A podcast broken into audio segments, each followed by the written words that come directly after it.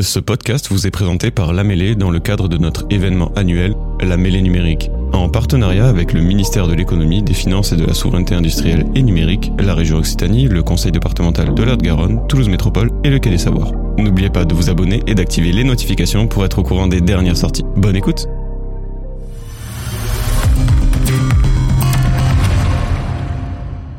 Bonjour à tous, euh, rebonjour, bienvenue euh, sur cette table ronde vers Jam 2023. C'est la première de la journée.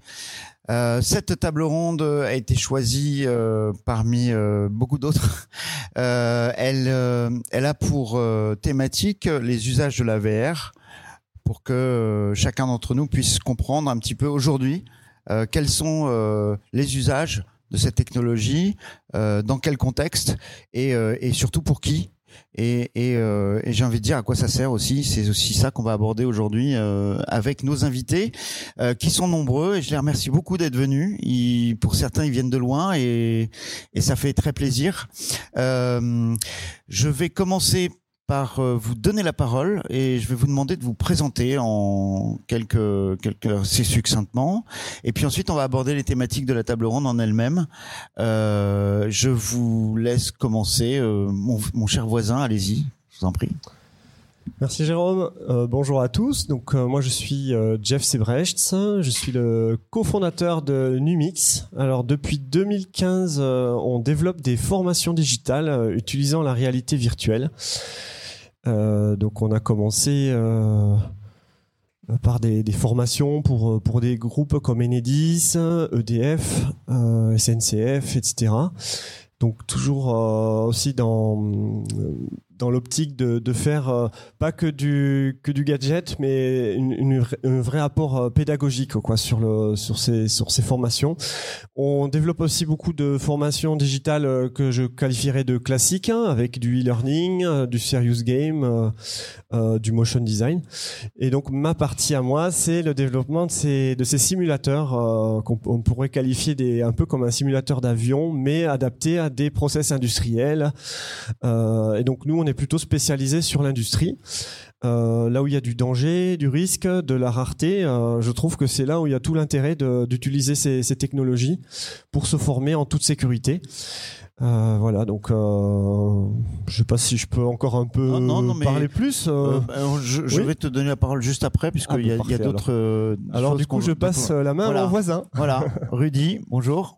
Bonjour, merci, euh, merci à tous euh, de me proposer de présenter aujourd'hui euh, l'activité que je porte donc chez Talent, groupe de conseil en innovation par la transformation, et je suis donc responsable du pôle immersion chez Talent que nous avons créé il y a un an et qui regroupe aujourd'hui un ensemble d'experts, experts en, en, 3D, experts en réalité augmentée, réalité virtuelle, tout le continuum de réalité étendue. On essaiera peut-être d'approfondir un petit peu ces notions-là. Euh, pour nous, c'est un petit peu pareil. Euh, le démarrage euh, de, des activités, de nos travaux de recherche, de développement, c'était en 2015, 2014-2015 sur la VR. Euh, notamment avec des activités pour le CNES, euh, notamment le MEDES, puisque nous travaillions à l'époque euh, sur les outils et sur des solutions de réalité virtuelle que nous avons envoyées dans la station internationale avec Thomas Pesquet dans le cadre de Proxima. donc pour des pour des pour de la science, on pourra on pourra approfondir pour des problématiques sur la science. et puis très rapidement, nous avons effectivement cerné les enjeux industriels là dans la région, dans le bassin industriel. Nous sommes nous avons chez Talent effectivement un pôle immersion directement au cœur euh, du tissu industriel avec Airbus, avec le CNES, avec euh, Airbus Defence and Space, avec tous les acteurs de la région qui très tôt ont vu autour de, des modèles 3D, autour de la CAO, des enjeux euh, sur bah, les chaînes de production, les chaînes de conception, l'assemblage, voilà, des problématiques qui pouvaient potentiellement être résolues grâce aux avantages de, ces technologies-là. Donc on pourrait éventuellement creuser ensemble justement les ROI. Et aujourd'hui, après une dizaine d'années de d'expérimentation et de mise en œuvre, eh bien, euh, devoir euh, de faire un point et un bilan. J'ai oublié de, de, poser la question. Ce serait bien aussi que vous donniez euh, vos, vos, lieux d'implantation, parce que c'est pour pour ceux qui sont en Occitanie, hein, pas, pas, encore tous, mais euh, c'est important aussi de, de, prendre conscience que vous n'êtes pas des sociétés qui sont, qui êtes uniquement des sociétés avec un siège à Paris. Vous êtes implantés dans la région. En l'occurrence, Numix, vous êtes Ah. Alors, euh, du coup, on a, on a créé l'entreprise à Gaillac dans le Tarn. Aujourd'hui, on est implanté sur Albi, à Marsac-sur-Tarn. Très Voilà. très bien, Et on est une quinzaine de collaborateurs. très bien. Euh, chez Talent, Chez Talent, nous sommes un groupe nombreux de, Oui. de plus de 4000 Oui. personnes, mais nous avons effectivement euh, notre euh, cellule à donc euh, Occitanie avec plus d'une centaine de personnes euh, sur Toulouse. très bien, Ah, voilà. très bien. Merci. Euh, Maria, je vais vous laisser vous présenter et votre activité aussi. Merci. Euh, bah, bonjour à tous. Euh, moi, c'est Maria Lumira de Beyond Words. Euh, on est basé à Montpellier. On a commencé en 2020 en tant qu'organisme de formation et puis on a pris le concept de accrochage émotionnel euh, dans l'apprentissage pour le transposer en réalité virtuelle.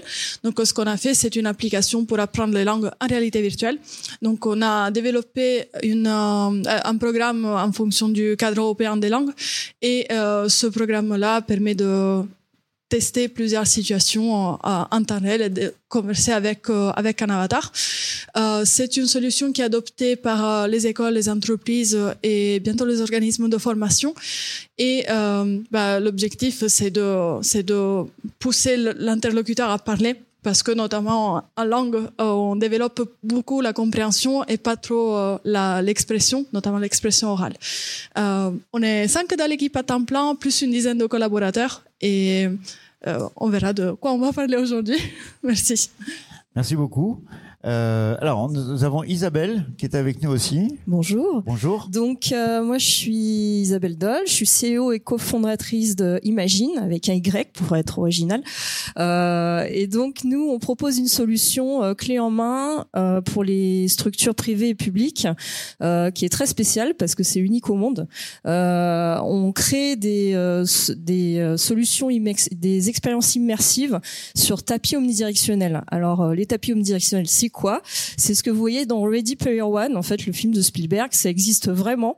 C'est pas de la science-fiction. Et nous on fait ça. Donc on propose euh, on propose le contenu tout le matériel et euh, le SAV, la formation pour les gens euh, des structures. Euh, et nous, ça nous permet donc euh, de réaliser avec ces tapis, de faire, d'agrandir en fait l'expérience immersive, parce que vous n'avez plus de murs dans l'expérience et actuellement en fait on est obligé de courir dans 500 mètres carrés maximum. Et là, bah, vous pouvez courir, faire un footing pendant deux heures sur le tapis sans vous arrêter. Il y a plus de mur, il y a plus rien, il y a plus de motion sickness non Donc en fait, euh, c'est assez magique. Et nous, on crée des expériences. euh, euh, alors, nous, on en propose, mais on peut aussi répondre à des demandes spécifiques. Donc, ça peut être pour des formations, ça peut être pour du sport, ça peut être pour euh, plein de choses comme ça. Et on a créé, là, on a un jeu qui est en lice d'ailleurs, VR Gem. Donc merci à la mêlée de nous avoir choisi, euh, qui s'appelle Matsuri, qui est le premier RPG euh, sportif au monde. Donc on a créé, euh, qui est pas tout à fait terminé encore, mais euh, qui est bien, qui est bien avancé.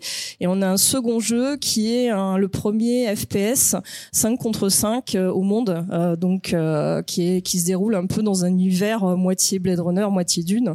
Et donc vous vous verrez 5 tapis contre 5 tapis et là c'est du vrai e-sport sportif. C'est-à-dire que là les gens qui courent dessus, ils courent vraiment.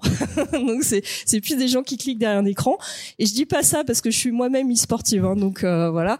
Euh, mais là c'est vraiment une autre dimension du e-sport quoi. Voilà.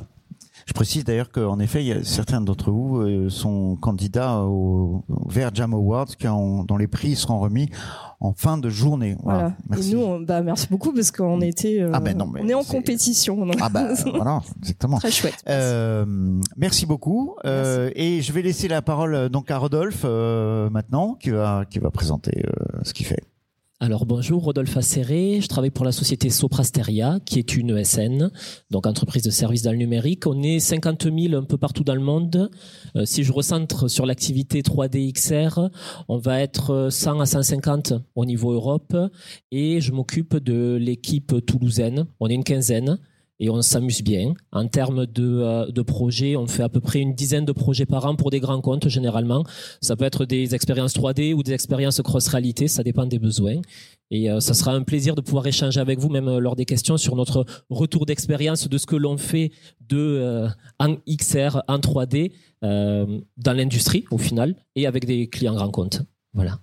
Vous avez tous présenté un petit peu une, une, une vision euh, globale de votre activité dans, dans toute sa variété. Euh, on va en profiter pour revenir plus en détail sur, euh, on va dire, un de vos projets, une de vos expériences.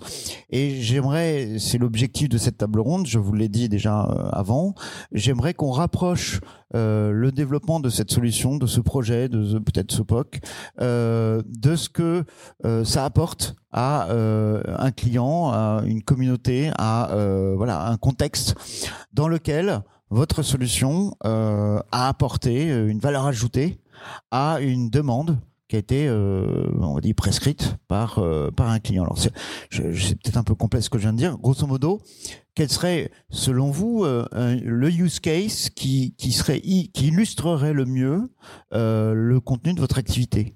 Voilà. Euh, donc je, je, celui qui veut commence. Je laisse la parole librement. euh, J'ai un exemple, Eh mais ben si, voilà. euh, si vous voulez démarrer. très bien. Je je pense à un sujet euh, qu'on a fait pour pour un client aéronautique dont vous connaissez sûrement le nom. Euh, là, pour le coup, on est sur de la formation récurrente de pilotes qui sont censés faire pour pouvoir continuer à avoir droit de voler. Et pour le coup, on a euh, rendu numérique une formation. Alors, on n'est pas forcément sur la cross-réalité. On a un POC VR, mais là, on est vraiment sur de la 3D pure et dure, du Unity pure et dure, pour ceux qui connaissent. Et euh, ça permet de pouvoir, en online, en offline, pouvoir télécharger des packs de leçons et pouvoir s'entraîner en 3D directement dans le cockpit. Donc là, les gains, ils sont énormes. C'est des salles de formation normalement qui coûtent un bras et demi à euh, réserver, faire venir toutes les personnes au même endroit, des pilotes qui sont tout le temps partout dans le monde, qu'il faut bloquer dans leur emploi du temps. En fait, on passe à quelque chose qui fait que entre deux vols, dans la chambre d'hôtel, ils peuvent faire leur récurrent training directement sur la tablette. Et, euh, là, pour le coup, euh, on est, euh, il doit y avoir à peu près plusieurs milliers d'utilisateurs. L'application est sur les stores. Passez sur le stand, on vous donnera le nom si vous voulez pour pouvoir pour pouvoir la tester. Là, pour le coup, il y a un vrai vrai apport avant-après. Donc là, la valeur ajoutée de cette application, c'est un gain de temps, Ouais. un gain aussi en, en- on va dire en, en processus euh, de, de, de transmission, etc. Enfin voilà, c'est c'est on est dans le dans le gain de temps, on est dans un, aussi dans un gain Et euh, l'économie d'échelle aussi. et l'économie d'échelle. Ouais. Ça c'est il y a il il y a souvent ce, ce genre de choses euh, dans, dans les solutions en réalité virtuelle euh, ou dans le domaine de la formation. On a cette nécessité de gagner du temps sur euh, sur un processus, mais pas que. La formation, c'est aussi très certainement aussi une notion de développement de compétences et d'efficacité dans le développement de compétences. Est-ce qu'il y en a un de vous qui, qui peut alors voilà, mais chacun son tour alors on va dire. Merci. Euh, bah, pour nous, on a, on a effectivement deux publics. Euh, je disais tout à l'heure les entreprises et euh, les écoles. Pour les entreprises, on est plutôt sur un public qui souhaite exporter ou euh, qui a déjà des clients à l'étranger, a besoin d'exposer euh, lors de salons ou euh, conférences à l'étranger ou séminaires. Euh, donc dans, ce cas, ce qu'on propose, c'est vraiment un parcours qui simule des situations de vente rapide. Donc il faut en gros pitcher dans une langue étrangère. Et souvent, c'est vraiment un cas dans lequel on est assez stressé parce que c'est pas notre langue maternelle, je peux le dire. Aussi, c'est pas, on connaît pas tout à fait le besoin du client de suite. Donc c'est vraiment un type d'entraînement qui permet de être plus efficace à l'export et de vivre moins le stress quand on sera dans les situations. Euh, le deuxième cas, c'est l'école. Euh, dans ce cas, c'est plutôt l'accueil des primo arrivants. Donc des étrangers qui arrivent dans les écoles et qui doivent apprendre à être en classe euh, rapidement.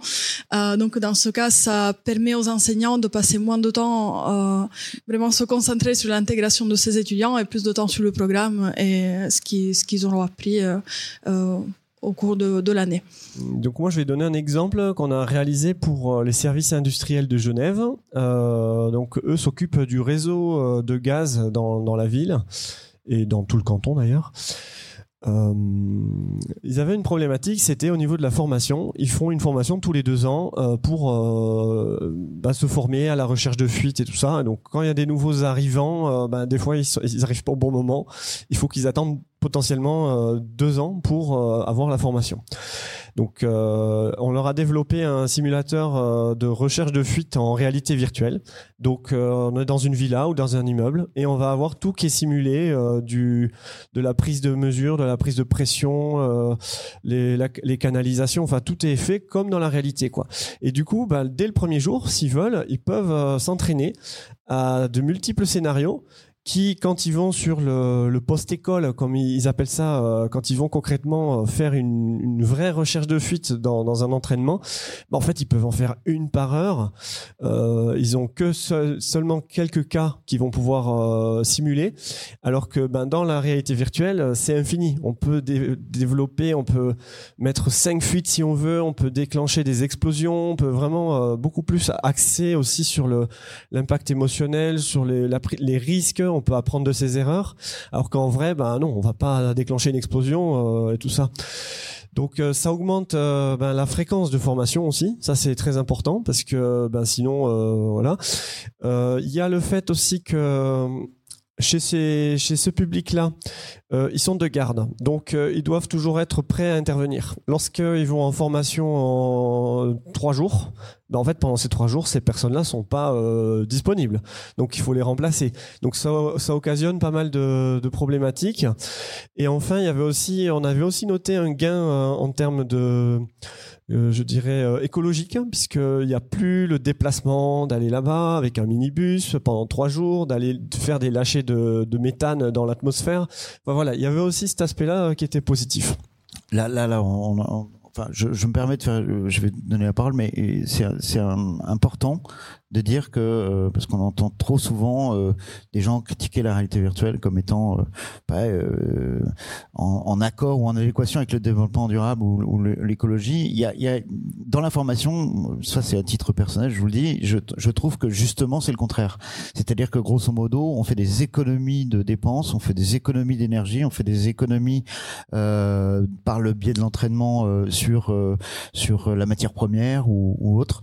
on est on est là, là-dedans. C'est bien ça dont, tu parles. Oui, alors il faudrait vraiment faire des calculs poussés pour savoir euh, qu'est-ce qui contrebalance. Est-ce que, est-ce que l'impact écologique euh, de la fabrication d'un casque de réalité virtuelle, il n'est pas neutre aussi? Mais d'un autre côté, peut-être que c'est euh, des, des, voyages en train, en avion qui sont économisés pour pouvoir se former à distance aussi ou plus localement grâce à ces outils-là, quoi. Un des points essentiels, selon moi, c'est la partie de la sécurité. Alors là, j'ai tellement d'exemples, ça va être dur d'en choisir en particulier. Mais nous travaillons par exemple dans le cadre d'un nouveau produit, euh, donc avec Liber, qui, est primo adoptant la solution. Et là, les enjeux, c'est la sécurité sur des machines de travail, des machines-outils qui peuvent être dangereuses, que ce soit des machines à découpe laser, que ce soit des, euh, de simples imprimantes 3D avec des enjeux de brûlure. Et là, une des forces de ces solutions-là, au-delà de les, de les simuler, au-delà d'être capable justement de mettre en danger virtuellement sans blesser l'apprenant, c'est la capacité aussi d'être sur un continuum de virtualité. Euh, c'est la capacité des solutions, bah, non seulement d'être capable de faire euh, et d'explorer le, les scénarios directement dans un environnement complètement immersif, à savoir en réalité virtuelle, mais aussi d'être capable de réaliser cela en réalité mixte sur la machine elle-même, une fois que effectivement bah, les premières étapes de, euh, de, de, de l'apprentissage de la solution ont été faites et d'être capable de mettre euh, la personne en situation. Alors ça c'est intéressant parce que les machines sont souvent utilisées, elles sont pas tout le temps disponibles, donc il y a des enjeux de, de mise à disposition, de temps. Euh, bon voilà, il y a des enjeux importants que la réalité virtuelle est capable d'adresser justement avec ce type de solution.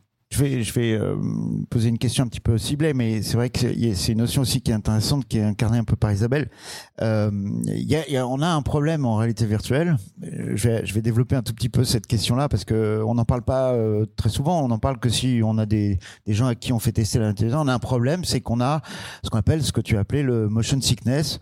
C'est cette notion de d'avoir des difficultés à se déplacer en réalité virtuelle. Euh, aujourd'hui, avec les, les méthodologies, les casques traditionnel, on est obligé de se téléporter hein, pour se déplacer d'un endroit à l'autre d'une pièce. Pourquoi? Parce que bah, si on commence à, glisser, on va dire à marcher ou à, ou à bouger, c'est le monde qui se déplace, c'est le monde virtuel qui se déplace, et on l'oreille notre oreille interne euh, du mal à supporter ça. Enfin, pour certains d'entre nous, c'est très difficile.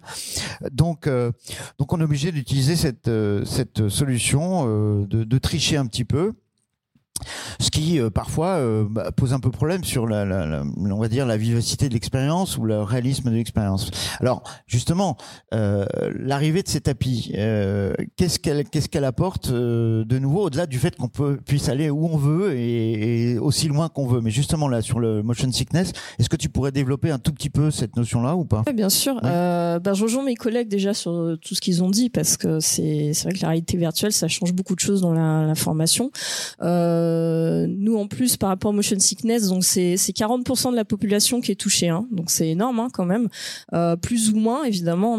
Mais euh, si vous êtes malade en voiture, en gros voilà, vous êtes sensible au motion sickness. C'est l'oreille interne en fait qui comprend pas ce qui se passe entre la vue et votre corps qui bouge pas. Et c'est le problème de la réalité virtuelle actuellement quand bah, vous pouvez pas vous déplacer naturellement quoi. Et c'est vrai que le tapis omnidirectionnel, vous faites, vous êtes sur place, mais en fait vous, vous bougez naturellement, euh, vous bougez votre corps physiquement et c'est retranscrit dans le jeu, donc euh, ou dans l'expérience. Donc du coup, vous avez plus euh, ce décalage et votre cerveau il comprend que finalement c'est normal et que tout va bien, donc vous vous êtes plus malade. après, pour répondre à ta, première question, parce que la formation effectivement c'est la sécurité, c'est des gains de temps, d'argent, etc. les Américains et les Chinois utilisent des tapis omnidirectionnels pour entraîner leur armée et la police, euh, puisque les jeunes, quand ils arrivent, on les ils les mettent pas directement euh, sur le terrain parce que c'est dangereux. Ils vont pas se recevoir des balles, euh, les pompiers, ils vont pas les mettre directement dans le feu, etc. Donc du coup, ils les entraînent d'abord sur les tapis omnidirectionnels pour leur faire les habituer à des réactions naturelles et qui viennent naturellement. Et ensuite, dans un deuxième temps, ils les mettent sur le terrain. Donc ça évite vraiment pour la sécurité, c'est génial. pareil, par exemple, Amazon qui ferme euh, des des euh, euh, je prends Amazon mais ça peut être plein de gens hein, qui ferment des hangars énormes pour pendant une semaine pour entraîner les gens tous les salariés en même temps parce qu'ils marchent dans les hangars hein, ça fait des kilomètres hein, donc ils marchent il y a des caisses qui peuvent tomber etc ils peuvent pas les mettre en situation comme ça parce que c'est super dangereux. Donc là sur le tapis omnidirectionnel on refait carrément tout le tout le hangar et puis on peut les entraîner autant de fois qu'on veut dans l'année sans fermer tout, tout le problème. Et pour revenir au, au tapis omnidirectionnel, effectivement, ça, ça réduit euh, le motion sickness, ça, même ça l'élimine carrément. Euh, il euh, y a plus de mur, il y a plus rien, et, euh, et nous, on, on, entraîne aussi, on, on, se spécialise dans le sport, et ça, on a fait des tests euh, la semaine dernière sur des ados, donc essayer de remuer des ados en ce moment parce qu'ils ont beaucoup de mal, et vous avez dû, vous avez dû voir des études du gouvernement, c'est un peu la panique, hein, parce que les enfants, ils ont beaucoup de mal à faire du sport et le mot sport, ça leur fait peur. Et là, la semaine dernière, on était très contents parce qu'on avait passé plein d'ados sur le tapis. Non seulement ils étaient heureux, mais en plus ils nous disaient c'est déjà fini. Voilà, et pourtant ils étaient en âge. Hein. Et euh, il y en a même un, alors là, grande victoire, qui est descendu du tapis en nous disant c'est mieux que la PS5. Et là, on était très contents. et donc, effectivement, on travaille avec des coachs sportifs et notamment, il y en a un qui va travailler avec nous, euh, qui, qui va mettre des tapis dans son, qui a acheté un, donc euh, qui, a, qui a déjà sa salle, etc., qui va le mettre dans sa salle. Et là, on peut même faire faire du sport aux familles en même temps. Donc il euh, n'y a pas que les adultes qui vont à la salle de sport, c'est qu'on fait venir aussi les enfants en même temps. Donc ils font des, expériences euh, ensemble. Donc ça c'est vraiment euh, aussi l'aspect ce qu'on dit la réalité virtuelle, les jeux vidéo et tout, ouais c'est pas social. bah là au contraire ils en font tous en même temps quoi. Donc ça rapproche les gens. Voilà. Oui, je confirme que d'ailleurs c'est bien mieux que la PS5, ça c'est clair. Euh, la VR, c'est quand même euh, plus intéressant. J'ai rien contre la PS5, j'aime bien la PS5. Oui, oui, non mais bon. C'est une, un autre, une autre dimension. euh, on est entre nous, on peut, on peut dire voilà, ce qu'on veut. exactement. Euh, J'aimerais qu'on qu'on aborde un autre sujet. Alors, euh, si il y en a plusieurs, mais il y a aussi quelque chose qui est intéressant dans ce que ce qu'on fait tous, hein, de la réalité virtuelle, c'est qu'on a on a plusieurs typologies de on va dire de prestations hein, si on peut parler ça comme ça. On a, euh, on a euh, le POC, hein, le Proof of Concept, qui est l'étape projet de réalité virtuelle. Parfois, c'est vraiment de l'expérimentation pure et dure. C'est des projets qui sont enfermés dans des boîtes une fois qu'ils sont faits et puis on n'en parle plus. On a des projets qui sont plus pérennes et qui euh, aboutissent parfois sur un déploiement, un déploiement pérenne, mais on reste on va dire dans, dans une forme de, de prestation logicielle, euh, etc. Et, et, et, puis on a euh, l'aboutissement d'un projet qui peut devenir un produit un produit, euh, un produit euh, packagé de manière, euh, je dirais, oui, complète, avec peut-être du support derrière. Ça pose d'autres problèmes. Qu'est-ce que, alors, je, je, vais vous laisser la parole librement aussi. Qu'est-ce que, qu'est-ce que vous en pensez, sachant que Aujourd'hui, on, a une autre table ronde qui va parler du marché de la VR euh, cet après-midi. Aujourd'hui, euh, lorsqu'on va voir des gens, moi, je, genre, je dis à titre personnel, parce que moi aussi je fais de la VR, mais euh, j'ai souvent en face de moi des gens qui disent oh là là, mais euh, ce que c'est très très cher la VR, c'est très très cher. Euh, et on commence à avoir des produits sur étagère, un produit logiciel. mais voilà, comment, qu'est-ce que vous pourriez dire là-dessus, et, quelle est votre vision un peu de l'évolution de, ces choses-là.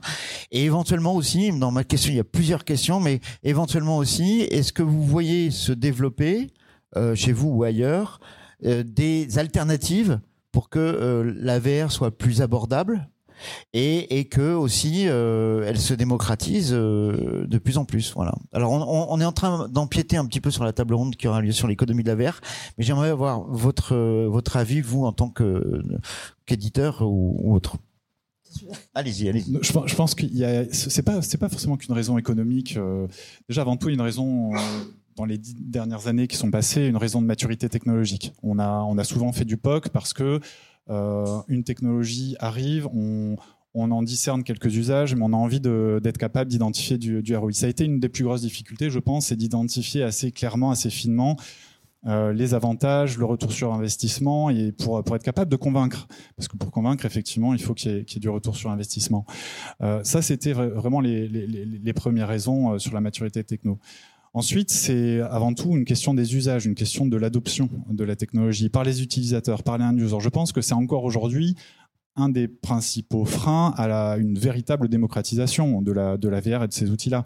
Donc euh, les tapis font partie des technologies qui aujourd'hui sont mises en œuvre, mais tout le monde n'a pas encore eu l'occasion de tester les tapis. Euh, euh voilà, on voit la sortie du casque Vision Pro d'Apple, on sent bien encore, vu le prix, étant donné le prix, étant donné euh, la, complexité technologique de ces casques-là, on sent bien qu'on a encore du chemin à faire avant que ces technologies soient facilement euh, démocratisées et qu'il y ait une adoption plus simple. Ben, dans les entreprises, c'est pareil. Il faut qu'il y ait une adoption de la part des end-users.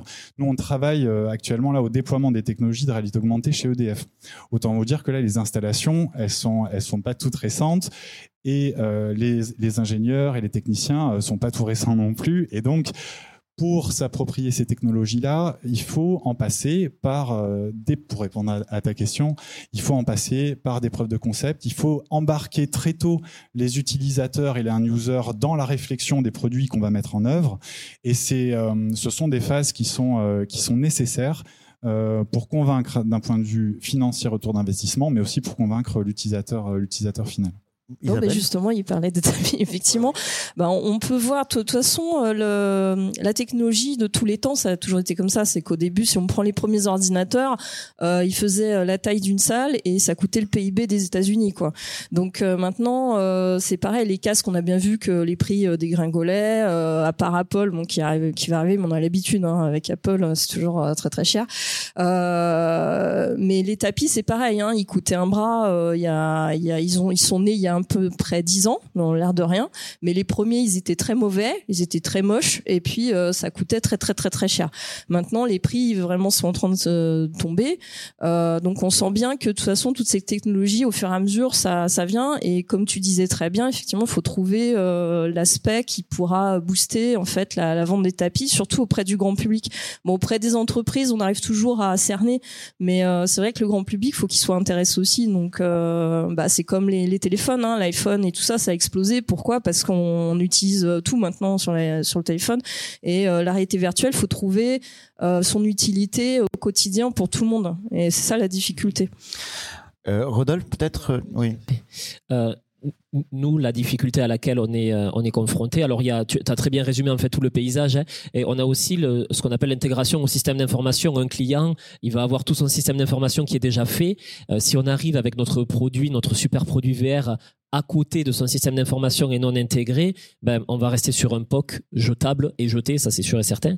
Donc, euh, il y a aussi un énorme travail de comment on va le mettre à l'intérieur du système du système d'information et aussi pour revenir sur ce que tu disais je pense que pour le coup, les technos de cross-réalité, ça peut faire partie des technologies qui arrivent en premier lieu et qui sont adoptées par les entreprises parce qu'il y a des vrais besoins. Quand on parle modèle 3D, quand on parle, j'en sais rien, vous avez une voiture, elle va être conçue en 3D, il y a beaucoup de choses qui vont se passer avant d'avoir la vraie maquette, euh, même imprimé en 3D ou en bois avant tout. Et euh, je pense qu'on va arriver sur des, enfin on est sur une techno à mon avis qui va être d'abord adoptée par les entreprises et qui petit à petit va se démocratiser au grand public. Histoire de prix, histoire de besoin aussi peut-être. Hein. Euh, il y a Steve Jobs qui a la prétention de créer le besoin, mais c'est compliqué quand même. problème qu'on avait nous aussi le bah, l'adoption. Et bah, ce qu'on a fait a été suivre le cadre européen de référence des langues parce que c'est des règles qui existent déjà dans le domaine des langues et on essaye de transposer ça dans le domaine de la réalité virtuelle, euh, ce qui nous a permis de, de montrer que le besoin était pertinent parce que c'est un besoin récurrent, le fait de développer de, les compétences en langue, mais euh, de le faire autrement avec notre outil, euh, euh, bah, ça permettait tout simplement de parler un peu plus par rapport aux outils qui étaient déjà existants au sein de l'entreprise et au sein de l'école. Euh, effectivement, quand on a créé le POC, on s'est plutôt concentré sur l'effet wow.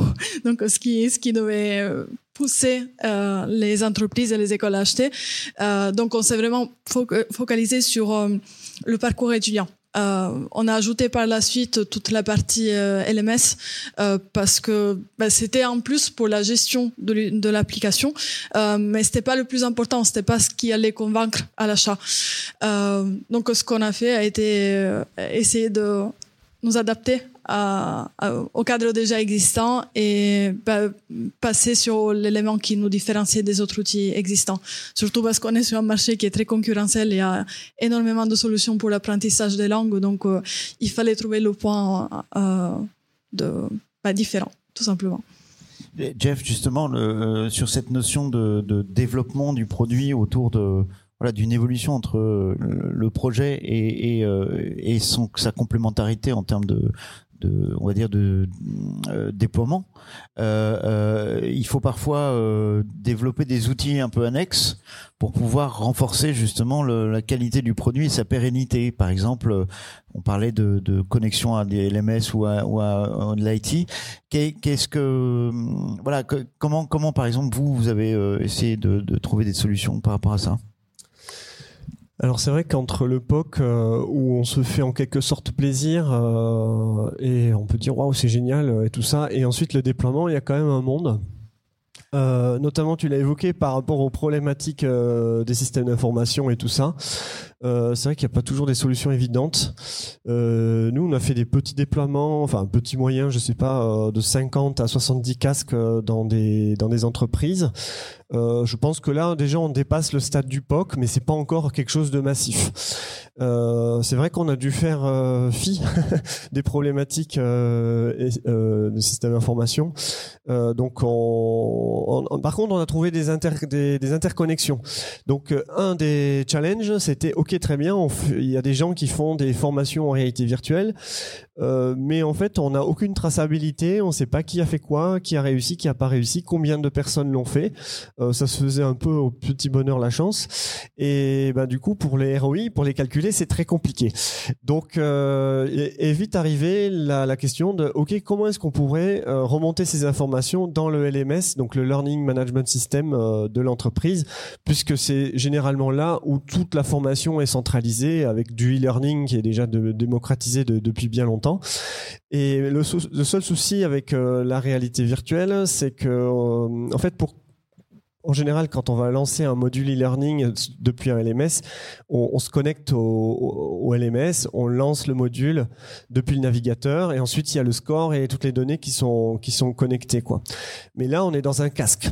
Donc le casque, euh, il n'est pas connecté à, la plateforme. Donc euh, justement, on a développé des, des outils comme ça pour euh, pour pouvoir quand même réussir à, interconnecter la plateforme et l'expérience qui se passe dans le casque.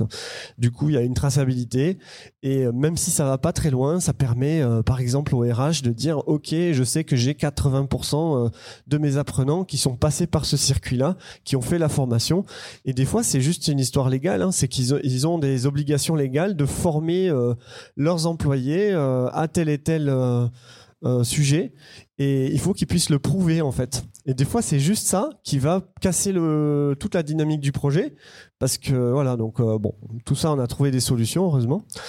Et, euh, après c'est plus aussi euh, je dirais opérationnellement je, je, pense que pour un déploiement à l'échelle réussi il faut que ce soit extrêmement simple et fluide à la fois pour les formateurs, mais pour les mises à jour et tout ça. Donc là, il y a, beaucoup de solutions, hein, comme les aujourd'hui de plus en plus euh, on tend vers les casques autonomes, hein, comme le Quest, le Pico et tout ça. Donc ça, ça permet quand même de simplifier pas mal euh, le déploiement, ça réduit les coûts matériels. Euh, on peut mettre à jour les applications à distance depuis une interface de gestion unique. Donc quand on a 50 casques dans la nature, bah, c'est indispensable. Alors qu'au niveau du POC, bah, on envoie un zip au client et puis il installe sur son PC, mais on peut pas faire ça sur 50 euh, postes euh, répartis dans, la France entière, par exemple. Euh, et après, oui, euh, mais, mais, bon, tout ça aujourd'hui, euh, en tout cas pour ce qui nous concerne, c'est en parallèle du SI de l'entreprise, parce que on n'arrivait pas à intégrer les casques dans pour des raisons de sécurité. Donc au final, euh, on a trouvé des solutions où les casques, ils ont leur propre petit routeur, leur propre carte SIM 4G, ils ont leur propre internet, ils peuvent se mettre à jour et grâce au connecteur LMS, on peut quand même remonter les infos pour qu'il y ait une traçabilité. Quoi. Voilà parfois. Euh, rien que le fait de pouvoir intégrer telle nouvelle techno dans un SI, ça peut prendre des années suivant les clients. Donc, euh, ouais, on n'a pas le choix parfois d'être en mode hybride. On peut pas les attendre des fois. Euh, je, je, je, rebondis. Alors, euh, j'avais pas préparé du tout cette question, mais vous en doutiez, puisque euh, on est dans l'impro aussi un peu. Mais ça m'évoque une chose qui est quand même assez euh, pertinente par rapport à tout ce que vous avez dit, la notion de support. Une, une fois qu'on a on a déployé un produit, alors un POC, le support, euh, bon, on, on, le met au placard aussi. Mais euh, pour des sociétés comme les vôtres, euh, le support, c'est quelque chose qui est très important, en tout cas chez vos clients, si vous voulez pérenniser une solution. Et en réalité virtuelle, on sait très bien que le support, il dépend de deux choses, du logiciel et du matériel. Hein, c'est deux, choses. Donc il faut prévoir dans ses ressources, évidemment, ce qu'il faut. Alors ça, c'est ma première question. Je voudrais que vous, vous donniez un petit peu un feedback sur euh, sur cette notion de support. On n'en parle jamais, hein, tout simplement. On parle de développement. Alors là, on y va, il n'y a pas de problème. Mais le support, on, on, une solution qui dure plusieurs années vis-à-vis -vis de l'obsolescence aussi de, du matériel. Comment on fait pour que le client bah, il puisse continuer à faire sa formation ou autre chose derrière? Et après, je voudrais qu'on parle aussi des ressources parce que qui dit support dit ressources support. Et, on va essayer de, de, développer ça fait partie un peu de la table ronde que d'expliquer un petit peu comment vous faites pour euh, euh, faire vos solutions hein, pour les produire. Mais sur cette notion de support est-ce que les uns et les autres avaient quelque chose à dire? Et comment finalement vous débrouillez-vous vous de votre côté? Oui, euh, j'aimerais bien effectivement pour répondre à au début de, proposer un début de réponse, notamment sur la partie support et sur la partie maintenabilité des, outils, pour avoir effectivement développé les solutions de, réalité virtuelle et augmentée euh, dans le domaine du spatial, où là les cycles de vie des projets sont quand même euh, très longs, plus d'une dizaine d'années. Bah entre la phase de conception et la phase d'exploitation des outils, euh, bah, il faut être capable euh, non seulement de mettre au point une technologie qui va être suffisamment robuste pour durer, euh, une technologie et donc une pile technique qui va être suffisamment cohérente et qui va pouvoir s'intégrer au système d'information et, aussi et, d'intégrer tout ça dans l'écosystème utilisateur. Et donc pour ça, bien sûr, alors aujourd'hui on commence à avoir, et tu l'as évoqué, un écosystème à la fois technique à la fois au niveau des devices, hein, des dispositifs, mais aussi au niveau de ce qu'on appelle les, API, les SDK. On commence à avoir quelque chose qui, nous permet, nous, d'avoir une qualité logicielle suffisante pour garantir ça à notre client. Mais derrière, bien évidemment, bah, c'est un, un, travail de fond avec, euh, avec le client, d'être capable de documenter, d'avoir un, plan d'assurance qualité autour de ces technologies-là, ce qui n'était pas forcément possible au, démarrage puisque les technologies n'étaient pas encore éprouvées. Euh, voilà. Donc c'est un, travail de longue haleine à faire euh, effectivement de documentation autour de, la technologie.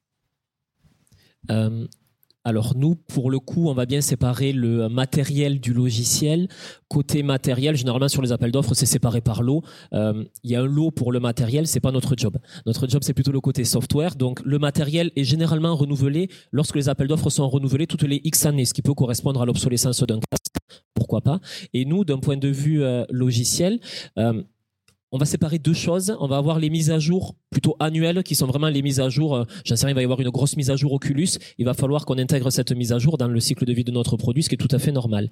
Et après, il va y avoir la mise à jour que le client va nous demander parce que à l'usage, ben, le produit va vivre euh, sur sa, sa phase de run et il va vouloir améliorer certaines choses. Il va y avoir peut-être une mise à jour de son système d'information qu'il va falloir répercuter. Là, ce sont les deux choses séparées. Là, on intervient à la demande ou on intervient nos équipes ou suivant les clients aussi, parfois, ils ont des équipes internes qu'on a formées une fois qu'on a livré le produit, qui ont la capacité de le faire. Donc nous, on est une, une force de support pour le coup. D'accord. Isabelle, oui, c'est intéressant. En Euh, fait, euh, on fait un peu comme euh, comme toi.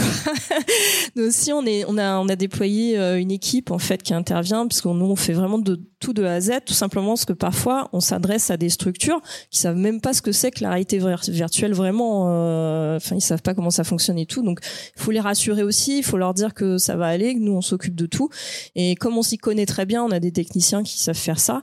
Euh, on répond évidemment aux problèmes. Alors euh, effectivement, on, on, on forme des gens dans la structure. Donc s'il y a des problèmes simples, ils peuvent les résoudre. Nous, on, les, on peut les leur répondre à leurs questions à distance. Et puis si vraiment il y a une grosse panne, on peut intervenir euh, sur place et venir. Euh, on essaie de rassembler. Nous, on, on est, on rassemble tous les tous les problèmes parce que forcément, il y a plusieurs euh, devices, il y a plusieurs, euh, il y a le contenu. Donc ça, le contenu, on peut le, peut le faire à distance, c'est pas un souci.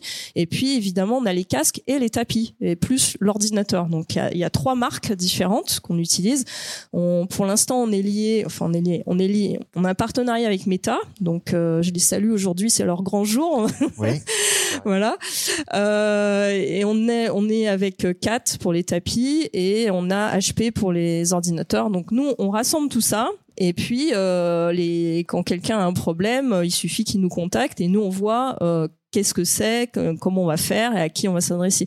Donc euh, ça évite à la structure de se poser plein de milliards de questions en se disant mais vers qui je vais me tourner? Il se tourne vers nous et puis c'est simplifié à mort pour que ça aille euh, plus vite, que ça les rassure, que ça aille, euh, ça aille vite. Quoi. Mais, mais ça, ça nécessite quand même de votre part euh, de, de mettre à disposition quelqu'un qui euh, qui va euh, être en Alors, permanence euh, sur sur ces sujets-là peut-être. On a quelqu'un qui est, oui, on a un technicien qui est euh, qui fait partie de notre structure et qui répond à toutes les questions. On a évidemment, on a formé, bah, comme euh, comme euh, mes collègues, on a euh, on a une application, on a tout qui est prêt pour que Oui. les, les personnes Ouais. puissent euh, cliquer et hop, il y a un téléphone, il y a un email, enfin il y a tout quoi pour euh, pour répondre aux différents problèmes. On a beaucoup parlé de, de- de support technique. Euh, on pourrait parler aussi d'accompagnement parce que euh, ce, qui, est difficile aussi dans le métier, c'est la capacité d'accompagner les, métiers, euh, les, techniciens à qui on va adresser les solutions.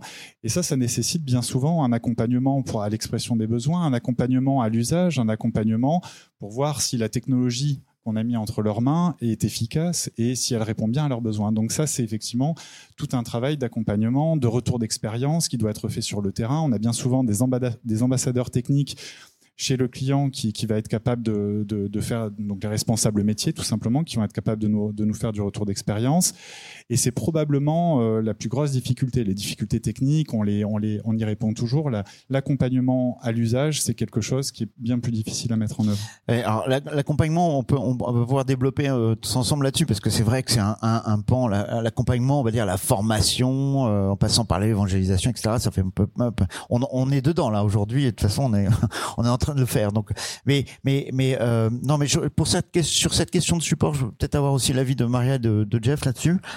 Euh, nous, on venait de l'expérience d'organisme de formation parce qu'avant de lancer Beyond Words Vert, on était organisme de formation. On l'est encore, mais c'est pas notre activité principale. Et euh, ben, ce qu'on a remarqué, c'est que les gens n'avaient pas beaucoup de temps pour se former ou pour apprendre à maîtriser les, outils.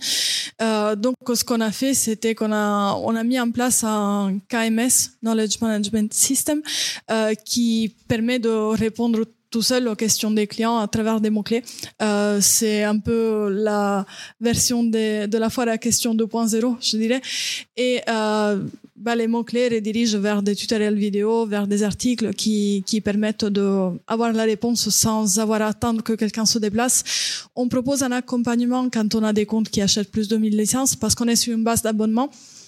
Euh, et pour les écoles qui achètent les produits, on a aussi des ateliers d'initiation à la verre où on explique vraiment aux étudiants ce que c'est euh, pour qu'ils aient aussi la, curiosité de tester, pour qu'ils soient prêts à, participer à ces laboratoires verts. Euh, mais en effet, ce qu'on met en place en, tant que support, c'est vraiment mettre à jour tout le temps les guides utilisateurs pour qu'ils puissent trouver facilement la solution sans, sans avoir ce sens de frustration euh, de devoir attendre que le ticket soit résolu, qu'on reçoive un appel, qu'on on planifie une visio. Euh, au moins, dans notre cas, c'est ce qui marche. Il y, a, il y, a, la notion de mise à jour logicielle pure et puis la mise à jour de contenu aussi, puisque dans votre cas, c'est, c'est, il faut oui. mettre à jour tout le temps le, le lexi, la lexicologie, oui. etc., etc. Tout à fait, oui. Et comme on n'est pas sur des prestations sur mesure, c'est plutôt sur le catalogue européen. Euh, quand on met à jour euh, du contenu, c'est, c'est vraiment pour tout le monde parce que c'est le référentiel européen qui a changé. Et dans ce cas, ce ne sera pas pour un client spécifique. En effet. Et, et Jeff, c'est les, les, problématiques de support, c'est ça concerne aussi Numix, il hein, n'y a pas de problème. Oui, euh, alors on a un peu les, les mêmes problématiques euh, qu'évoquées. Euh, déjà, c'est hyper important euh, de former les utilisateurs. Euh, maintenant, c'est plus négociable en fait. Euh, avant, on le proposait en plus. Maintenant, c'est d'office parce qu'on a remarqué des fois que les clients ils disent non, c'est plus, c'est trop cher, on le prend pas et, et en fait, ils faisaient mal après la transmission. Euh, ce qui fait qu'on s'est retrouvé avec des demandes de support un peu bizarres euh, de personnes qui avaient été formées par des personnes qu'on n'avait pas formées en fait. Et à un moment donné, il faut quand même qu'on leur explique comment ça marche. Euh, euh on propose un guide d'utilisation détaillé, des vidéos explicatives. Enfin, on fait vraiment tout pour simplifier au maximum euh, la vie des utilisateurs, enfin des formateurs dans notre cas, qui vont animer les formations. le fait de les impliquer dès le début du projet, c'est aussi si on peut c'est top parce qu'ils vont devenir aussi des ambassadeurs derrière. Alors que si on leur met euh, le casque VR sur le bureau en disant tiens, allez, utilise ça maintenant pour faire tes formations, euh, voilà, il y a des entreprises dans lesquelles la culture euh, des formateurs n'est pas comme ça. Ils vont dire non mais moi, c'est pas, il n'y a pas question que je change ma méthode. Donc il y a tout cet accompagnement amont, aval, et ensuite, bien sûr, malgré toutes ces précautions, il y a toujours des demandes de support euh, alors ça peut être de notre ressort euh, parce qu'il y a un bug dans le logiciel ou alors ça peut être un problème lié au casque. Alors euh, le compte utilisateur s'est déconnecté, je j'arrive plus à partager mon écran, qu'est-ce qui se passe? Donc nous au début on a fait ça nous-mêmes, les développeurs eux-mêmes répondaient donc c'était les ils étaient bien placés techniquement pour résoudre les soucis. Mais au bout d'un moment, quand on a beaucoup de casques dans la nature, c'est un peu difficile de répondre à toutes les demandes. On est tous sans cesse dérangés. Et du coup, on a fait le choix de faire un partenariat avec une euh, société spécialisée qui est InnoVR. Eux, c'est vraiment leur domaine, c'est le matériel, le SAV. Et donc, on les a formés à nos outils et comme ça, ils peuvent, euh, en fait, en gros, ils sous-traitent le support. Donc, ça nous permet, nous, de nous concentrer sur notre cœur de métier et, euh, et, voilà un peu de, de, de, tout ça. Mais après, il y a aussi des fois des difficultés à, à, faire comprendre que le SAV, euh, oui, c'est payant, ça nous demande des ressources. Le client, euh, il pense qu'il peut appeler comme ça, et on leur dit non, il faut souscrire un, un contrat de, de, support. Et des fois, ça passe pas si facilement, quoi. Donc, euh, il faut les sensibiliser à tout ça. Et oui, c'est à prendre en compte dans le budget euh, du projet. C'est qu'il va y avoir aussi des frais récurrents là-dessus, quoi à fait. Je suis, je suis, euh, vraiment alors là, euh, je pense que tout le monde abonde dans ce sens-là. Les, les, les clients sont pas assez sensibilisés là-dessus euh, sur ce qu'on appelle la tierce maintenance applicative. Euh, et, et, je confirme que c'est c'est une problématique qu'il faut mettre en place. Alors, ce qui est intéressant là, je rebondis sur ce qui a été dit, c'est que on est là, on parlait on parlait de l'aval du projet, enfin ou du, du produit. en amont, c'est aussi important de, de, de sensibiliser le client, de le former, et on voit de plus en plus apparaître des organismes euh, qui vont euh, spécifiquement se concentrer sur la formation et la sensibilisation des clients sans produire le moindre euh, le moindre outil euh, en réalité virtuelle et qui vont être là euh, en amont sur le conseil pour dire. alors pour la petite anecdote, hein, étant cofondateur de VRJam depuis quelques années à la commission de la mêlée, j'ai régulièrement des de téléphone ou des mails entrants de gens qui veulent euh, en savoir plus sur la VR euh, et qui, qui ne savent ni à qui s'adresser ni ni que faire. Et c'est aussi la vocation de notre commission euh, de leur expliquer que voilà telle société fait plus de la formation telle société fait plus ceci faire plus cela etc pour les guider et pour les orienter là-dessus. Donc, euh, euh, on, va on va arriver à la fin de notre table ronde. Euh, on va laisser quelques la place à quelques questions s'il y en a. néanmoins, pour conclure, peut-être qu'on pourrait on pourrait éventuellement évoquer une vision un petit peu de, de l'évolution de votre métier à vous tous dans les années à venir. Euh, pourquoi? Parce que euh, au-delà de l'aspect logiciel, euh, c'est plutôt le matériel qui va certainement faire évoluer nos métiers. on parlait de InnoVR tout à l'heure, on parlait du keynote de de Meta qui va avoir lieu aujourd'hui, simultanément avec notre événement. Peut-être voulez-vous dire quelques mots et puis ensuite on laissera la parole au, au public s'il y a des questions? Allez-y. Allez. Euh, je vais juste faire euh, des paris, comme ça, j'aime bien faire des paris. Euh, le, le, le, nôtre, en tout cas, c'est pour du court terme très euh, très business. C'est 2025 une adoption croissante, pas forcément en cross de hockey de, de ces technologies de cross réalité d'un point de vue industriel. La cross de hockey arrivera après 2025, c'est-à-dire la, la, progression exponentielle d'après d'après ce que l'on imagine. Et après là, c'est mon pari perso. 2050, c'est les implants rétiniens en réalité augmentée. Voilà. Ah oui, l'implant rétinien, ça on l'attend, on l'attend beaucoup. J'ai des amis qui travaillent dessus, remarque. Euh, donc oui, bah nous on évolue beaucoup avec euh, les casques et les, tapis forcément, donc on suit de ça de près. Euh, nous, elle est née surtout euh, du fait que bah, les casques sont sans fil maintenant, donc ce qu'on attendait beaucoup, et donc ça va encore évoluer parce que ils sont. Nous, nous on utilise le MetaQuest Pro, hein, donc le Quest 3 en train d'arriver. Mais, le, Quest Pro est, vraiment exceptionnel, donc en sans fil, ça marche très très bien avec notre solution. Et évidemment, ce qui va arriver par la suite, les prochains casques, etc. Nous on les, on les attend vraiment pour euh, pour faire encore évoluer notre solution, pour aller encore plus loin, notamment au point de vue qualité euh, des expériences qu'on fait, notamment des jeux, etc. Mais c'est ça qu'on attend euh, vraiment. Et c'est ce qui va se passer d'ailleurs. De toute façon, on est en train de préparer les premières expériences qu'on est en train de faire. On est en train de faire la production et on sait déjà que ça va, euh, dans les années à venir, être de, meilleure qualité. On pourra aller encore plus loin, quoi. Bah pour nous, la première étape, c'est toujours rester en contact avec nos distributeurs parce que c'est eux qui, qui voient l'utilisation des matériaux euh, tous les jours. Euh, aussi, euh, c'est vrai que pour nous, c'était assez important de protéger notre idée dès maintenant. Donc, on a, on a breveté notre, notre appli euh, parce qu'on sait que justement, il y aura une croissance dans l'utilisation dans, dans les années à venir. Et comme je disais tout à l'heure, on est dans un domaine qui est assez concurrentiel, donc on essaie de se protéger comme on peut. Mais c'est vrai que pour l'évolution de l'application même, on dépend de, de, ce que nos distributeurs nous disent, des retours terrain et aussi de, du retour des utilisateurs finaux. Donc dans ce cas, les étudiants et les employés qui, qui nous envoient des messages, des mails pour, pour nous tenir au courant. Je dirais qu'on est, on est vraiment dans des cycles de, de, transition technologique qui sont très rapides au niveau de la, de la VR. Il y a toutefois une tendance aujourd'hui avec deux technologies, selon moi, qui, sont des, enabling technologies. On a d'une part les technologies NERF. Alors, je rentre un peu dans le détail, mais on a les technologies NERF et on a les technologies de l'IA. Celle-là, vous en avez entendu parler. Pour moi, ça peut, apporter des éléments très intéressants dans, les usages de la réalité augmentée, la réalité virtuelle, à savoir d'une part bah, toutes les technologies de rendu. Euh, Jusqu'à présent, on faisait du rendu 3D sous la forme de triangle, comme dans les jeux vidéo, de, de polygones. Il y a potentiellement vu une révolution à ce niveau-là en termes de rendu, avec les IA qui sont aussi capables d'accélérer les rendus. Et on sait bien que sur nos devices, on a des problématiques de performance. Donc là, on a des champs et des perspectives qui peuvent être vraiment très intéressantes à ce niveau-là.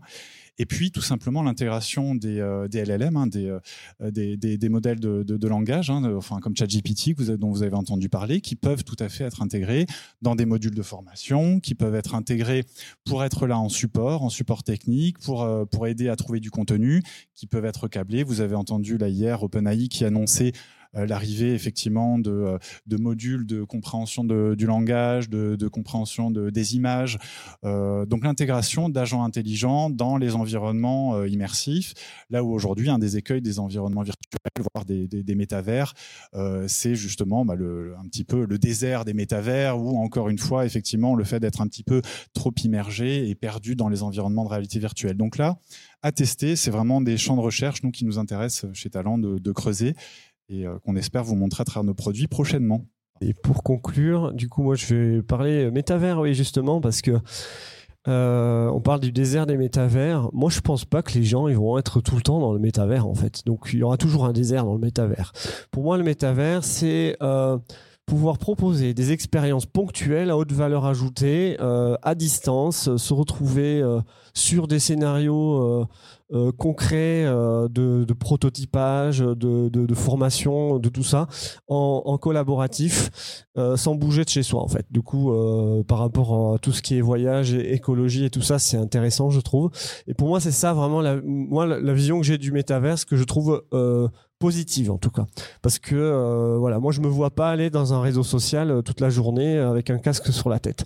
Et, l'histoire de la rétine ça me fait un peu peur personnellement. Voilà. Donc euh, et après euh, ouais par rapport à l'évolution je vois que les entreprises sont alors avant elles étaient très euh, peu matures sur la technologie. Elles demandaient plutôt des preuves de concept. Maintenant de plus en plus on a des entreprises qui arrivent qui disent moi j'ai un cahier des charges je, je lance un appel d'offres je sais déjà ce que je veux et en avant j'y Donc euh, ça change beaucoup de choses et on doit toujours faire de la culturation. Hein. Il y a différents niveaux de maturité, on va dire, mais euh, c'est vrai que ça, ça a tendance à, à, rentrer dans les mœurs de plus en plus, quoi pour vous deux, vous avez même mis des pierres euh, sur d'autres discussions, euh, hein, sur l'IA et puis euh, le métaverse, mais c'est très bien, on a, on a parlé un peu de tout du coup. Euh, on va laisser la place si, si quelqu'un ou plusieurs personnes veulent poser des questions, euh, c'est votre moment, euh, allez-y, profitez-en. Alors, vous vous demandez quel logiciel ou quel moteur de rendu ils utilisent, quoi, en gros. Voilà, voilà ou solution. Alors, je vous donne, je vous laisse dire le nom, quoi, on va dire. ça va être Blender et Substance Painter, principalement. Ah, Unity, et après Unreal, on en parle beaucoup, euh, mais Unity plus pour l'aspect optimisation sur les plateformes euh, autonomes, genre casque autonome et tout ça. Et pour l'instant, je pense plus adapté, mais c'est mon avis. Très vite pour euh, tout ce qui est euh, euh, modélisation, c'est Blender aussi. Et après, on est à peu près à 50-50 Unity Unreal. Et euh, aussi NVIDIA Omniverse, mais on pourra en discuter plus tard c'est 100% Unity pour l'instant. on verra après ce qui se passe. On n'est pas sur de la modélisation, on est sur de l'immersion. Unity, Unreal et Open Cascade pour la partie CAO. Euh, alors, il reste euh, une minute, non? C'est bon? Bon, bon d'accord, d'accord. Bon, merci beaucoup à tous. Euh, merci à tout le monde d'être, euh, d'avoir écouté. Euh, c'est, c'est chouette d'avoir du monde. Cet épisode vous a été proposé par Lamélé Podcast. Pour plus d'informations sur notre écosystème et nos services, rendez-vous sur notre site internet www.lamélé.com ou retrouvez-nous sur nos deux lieux, la cantine by et la cantine Toulouse.